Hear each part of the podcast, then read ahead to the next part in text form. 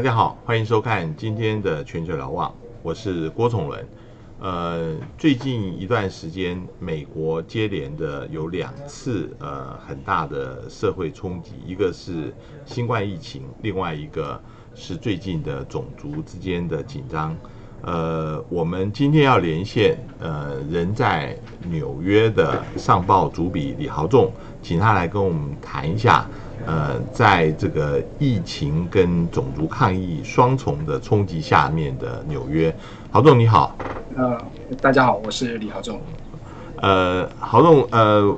我们知道之前呃，我们节目也访问过你，那时候谈的是你曾经在奥斯陆的呃情况。你那个时候曾经在奥斯陆待了一段时间，后来到台北，现在又到纽约来。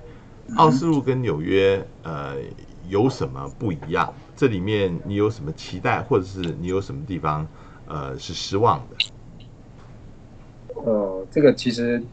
奥斯陆跟纽约实在是天差地别啊，但是完全不同的世界啊。嗯，我我当时离开我在纽约住了那几年啊，我想说，如果下一次再有一个常住的地方，我一定要挑一个人多一点的，热闹一点。然后东西稍微便宜一点的，然后活动多一点的，然后冬天不要那么长。其实这每一项每一项，其实纽约都符合了我的期待。是，对。但是我只是没有想到说，呃，其实这呃前年我到纽约是是我第一次到纽约。嗯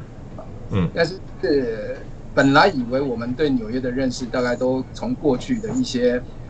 呃，可能是电影。或者是报章杂志，我们大家都会了解。但是我后来发现，它跟我所想象的实在是天差地别。它是一个非常，呃，你必须每一件事情都是硬碰硬的。是是是。我本来我本来期待的就是说，我我可以摆脱挪威奥斯陆的所有的种种的不便啊。那纽约当然它是一个很方便的地方，但是它其实在生活上面，它有其有更多需要挑战的地方。那那个挑战其实远超过我的预期。嗯，我原来有听到有一个很有名的故事，就是某一个妈妈从北欧来到纽约一个咖啡，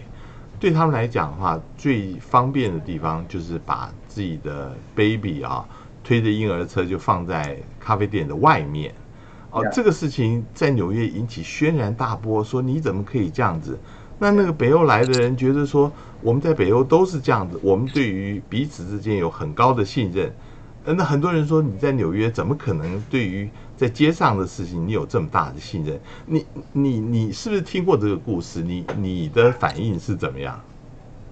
我觉得这个纽约啊，就是我相较来，我我其实我最最最从刚你刚刚讲的例子，我我其实感受最深的，因为我的两个孩子在挪威的时出生，所以我体体会过北欧它对于亲子空间的那个友善的程度。嗯，那我现在把孩子带来纽约之后，我也体会到这个城市对孩最小孩，尤其幼小的孩子的不友善程度。嗯嗯嗯嗯。你说把那个婴儿车小孩子放在放在那咖啡厅外面，然后我大人在里面喝咖啡，这个我在挪威也做过。嗯，这样是非常平常的事情。那冬天的时候，那个你放在外面，小孩子还比较好睡。是。可是纽约它是一个，我我觉得它并不是一个设计成。这么人性化，或者是说这么的强调有一个亲子空间的一个城市，过去当然它有它的先天的条件啊，嗯，啊，而且我觉得这里这个城市它的整个步调步骤，你呃完全没有办法去用北欧式的那种模式套在纽约这个城市，嗯嗯嗯，你当然当然你它还是会有一些郊区，会有一些呃住户密密度比较没有那么高的，它可能稍微步调会稍慢一点。可是整整体来讲，那个环境其实是完全不同的。那这也是我我来到这边，我必须重新再适应一个完全新的一个生活形态、生活模式。是，对，但那那位北欧太太，她讲的一点都没错。呃呃，有人说，呃，待过纽约，你不是很喜欢，就是很不喜欢。你现在还在适应的过程当中吗？还是你已经已经确定了你是喜欢还是不喜欢纽约？嗯，这个点到现在为止，我觉得他，呃，前面他的入门呢，比挪威、比奥斯陆容易，就是你很快就是可以掌握到他的整个生活的习性，还有你你要采你的生活上你很快就入。可是当你开始面对一些挑战的时候，我发现它的强度是比较强的。嗯嗯嗯嗯嗯嗯嗯，是。你要说我现在喜不喜欢他，我觉得我现在正在努力的克服我对这个城市的不适应，所以可能再过一两年我才会有的答案。好，我我现在就是在谈这一次的主题，因为呃，你到了纽约以后一年多，发生了这个新冠呃疫情啊，呃。这个速度非常的快，从三月一号开始发生第一例以后，现在呃就是纽约变成重灾区。对，那你能不能回想当初你在纽约的，或者是你的附近的人，大家的反应是？大家是因为你也看到了，在中国呃大陆武汉是封城的，在意大利在欧洲发生的情况，那个时候为什么会觉得不会到纽约来，或者不会到美国来，还是觉得？呃，这个事情是呃，有什么办法可以把它阻绝在境外？当时是怎么想的？我觉得纽约它今天，我今天看了一下它的那个数字啊，它的确诊，光是纽约州它的确诊就已经三十三十八万、三十九万了，它是全美最高的。它的这个发展。不是我这个外不不止我这个外人觉得不可思议啊，包括连纽约他们自己，不管是官方或民间，或是工位，或是学学者，他们都都都对于现在这个情况，他们呃从来没有遇过。那你说从来没有遇过，这可能有分几个层面的。那如果说要回想到当时在第一例发生之前的那段时间，包括武汉已经封城，包括世界各地都已经开始有疫情发生，为什么纽约它会没有这个这个这个？呃，警觉性也确实，我记得在三月之前，我们那时候在在当地，我们在看看新闻啊，媒体的报道，头条新闻、重要新闻全部都是民主党的初选，啊，那呃，如果说是呃共和党这边，就是川普在创造就业机会。有每个月都会公布他有多少的那个就新的就业机会出现。那两边其实整个社会，你你你要看那个新冠那个那个疫情啊，即使武汉已经封城了，它的新闻的排序啊，在这个社会新闻排序都是排在至少五六七八折后之后的事情。那整个社会的氛围，它是它是没有在 care，没有在讨论这件事情的。那因为我来自台湾，我们曾经有过 SARS 的这个经验。包括说，因为我工作关系，我必须会非常专注在整个这个疫情，武汉的这个疫情的这个演变。那当我把这个事情拿出来跟当地人讨论，包括学界的，或者是说你周遭的媒体圈的人，其实大家会反而觉得我是不是过度紧张？会不会是因为我自己太过于 focus 这个议题，所以才会觉得好像这是一件很恐怖的事情？但是我现在回过来回想了，确实在当时的那个气氛之下。是纽约人是没有在关切，特特别的关切这件事情。即便说当时第一架呃美国发出的那个撤侨班机到洛杉矶，他们也觉得离纽约还很远。他他们觉得这件事情啊，大概有撤侨，可是他万万没有想到，其实他有没有想过应该如何去防备的。嗯。到时候疫情开始以后啊，呃，你觉得纽约它的对应的方式，现在回想起来有没有可能做得更好一点？还是说这个事情其实每个国家的对应都很难？呃，不管是居家隔离，或者是整个医院，呃，你在阴影有没有呼吸器啊等等这些事情，呃，你现在回头来看，呃，有没有可能做得更好一些，或者是？这个事情对每个人来讲都是很大的挑战。我觉得，包括纽约自己啊，他们尤其是纽约啦，我觉得一开始的那样子的氛围，因为当时在今年呃一月、二月的时候，美国最重要的事情还是今年底的选举，尤其是每每一每一呃每一个周末那个超级星期二。的那个拜登跟他的对手，嗯，大家讨论的是这个事情，嗯，那也就是因为如此，到他整个疫情情报后续要再去防堵，其实恐怕都已经是亡羊补牢了啊。那再加上美国对，就是纽美国包括纽约这个所谓的呃高传染性的这种传染病的那应变机制，它并没有足够的经验，所以当时联邦虽然有压力入境的旅客，他可能有特别的旅游史，他要交代，然后有发烧，有有特别的症状，他必须要登记啊。可是他整个系统其实有宣誓，但是他的测他的执行是非常的松散的，嗯嗯，非常多。我那时候大大概二二月三月的时候，我跟那非常多的朋友从国外回来，他们都知道说有听到说呃进纽约，他需要做一些特殊的一些呃查核，包括你的旅游史，嗯嗯嗯嗯，包括你的健康史，嗯，可是绝大多数其实就是很很轻易的就这样入进入关了，嗯嗯，就进到纽约市。嗯啊嗯。那包括说后续你真的疫情已经爆发了，你的那个呃试那个检测试剂试剂不够啊，呃不够去，然后包括说追踪的人员也不够，因为他根本完全没有这个应变机制，嗯嗯嗯嗯。没有一个传染病的一个一个后续的这个防堵的机制。他当他当时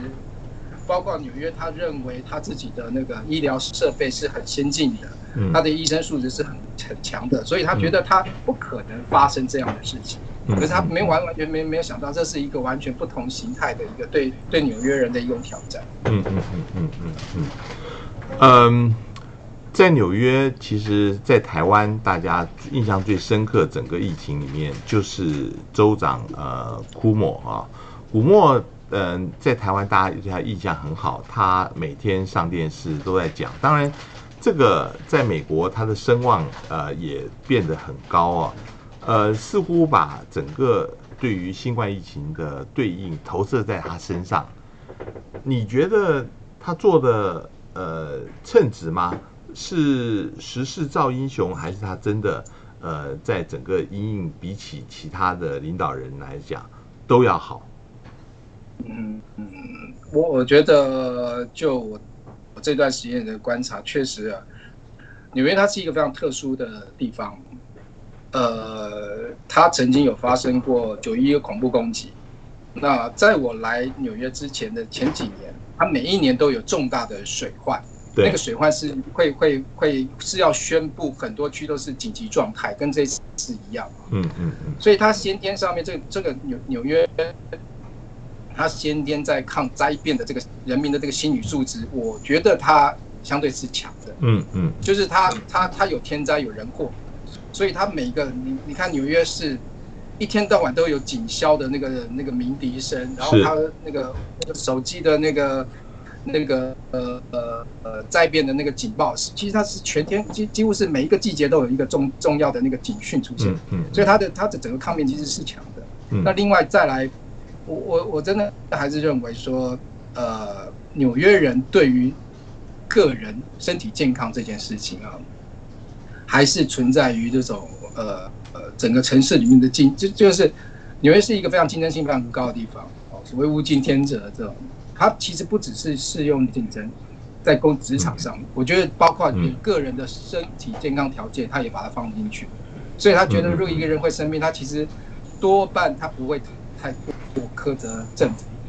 是是，包括是说之前大大大那个流感大大流行的时候，很多人他是他是不愿意去施打疫苗的，他觉得我身体身体身体强，他他对自己的身体是有有有自信啊嗯啊，他也认为这是一个要在一个个人的身体健康，他是要跟这个社会生存、跟其他人竞争一个、一个必要条件。嗯，所以嗯。政府怎么样子来确保我的身体健康，这个这个相对的责任讲不会像我们看的那么强。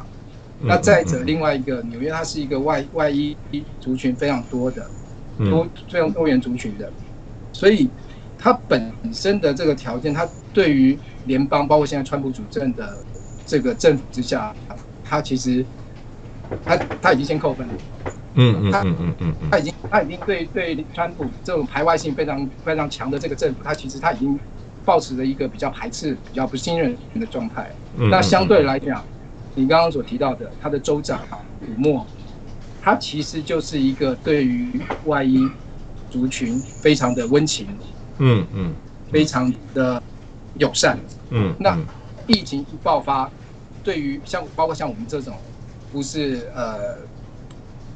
是当地美国人的，嗯，如果有一个对于外衣的外外呃其他的族群的相对友善、相对同情的，我们其实会相对感觉比较安全感。所以一开始古默的表现，他的方式除了他说理很清楚之外，他的那种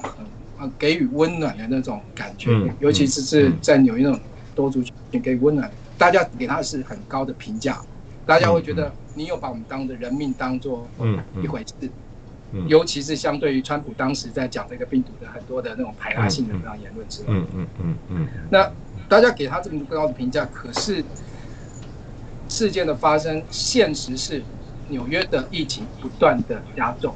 确诊数不断的增高，是，然后死亡率不断的增高，医院的呼吸器严重不足，它的整个后庭的后背，它是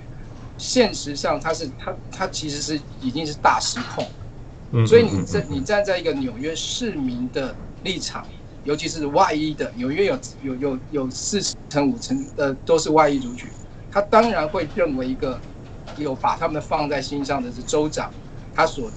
的措施是让他们接受。可是现实条件，我们自己再回头来看，整个纽约的防疫其实是完全不及格的。嗯嗯嗯嗯嗯嗯。呃，侯总，你在那个最近出版的这个书《纽约暂停》里面，你提到一直在强调有一个特性，就是纽约人是自负啊，呃，自负呃，或者是说完全要靠自己。其实，在防疫的时候，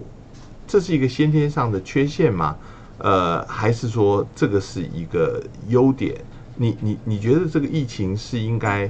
政府或者是大家集体一起来做呢，还是像纽约这个城市，大家互相竞争培养出来的这个特性，呃，是一个主要的一个因素。对，呃，当时我们在看纽约，它为什么会变成一个疫情最严重的地区啊？它其实有，当然有很几个先天条件，它是很不利的，包括它的地铁非常的。路线非常的绵密，然后它的通勤人数人口非常的多，然后它的每平方公里的人人人数，它它其实它的人口密度太高，所以它当然是一个传染病的一个呃非常容易有有传染病发生的一个地方嘛。嗯嗯。可是，在这么有有传染病发生的地方的时候，你你你会认你会发现纽约人他其实不不在乎，嗯嗯嗯，他不害怕，他就是。即便我就说之，即便之前去年秋天开始那个流感重新大流行，嗯，有的人他并不觉得我一个人生病，然后就会影响到我的工作、生活、作息这么多。再加上我，我觉得纽约人他给我的感觉啦，这就是这这很强烈的感觉，他是在任何的情况底下，他都必须。武装他自己都必须表现得非常强悍的，嗯嗯，你不可能在在任何的地方示弱，包括你在工作上、在职场上，或者是你在身体的病痛上面，他是没有没有示弱的本钱，而且他也也不鼓励你失，也不鼓励你，呃，感冒的时候你你要把，你要你要你呃把这个身体健康哦，因为一一个人生病之后，你就必须啊截断很多很多的事情。嗯嗯，所以对纽约人来讲，我觉得他的他的自负，他的有他的这个城市的那个竞争的那种太压力，包括这个城市的节奏，他确实促使了。我觉得他不只是轻忽而已，他是有点小看了这个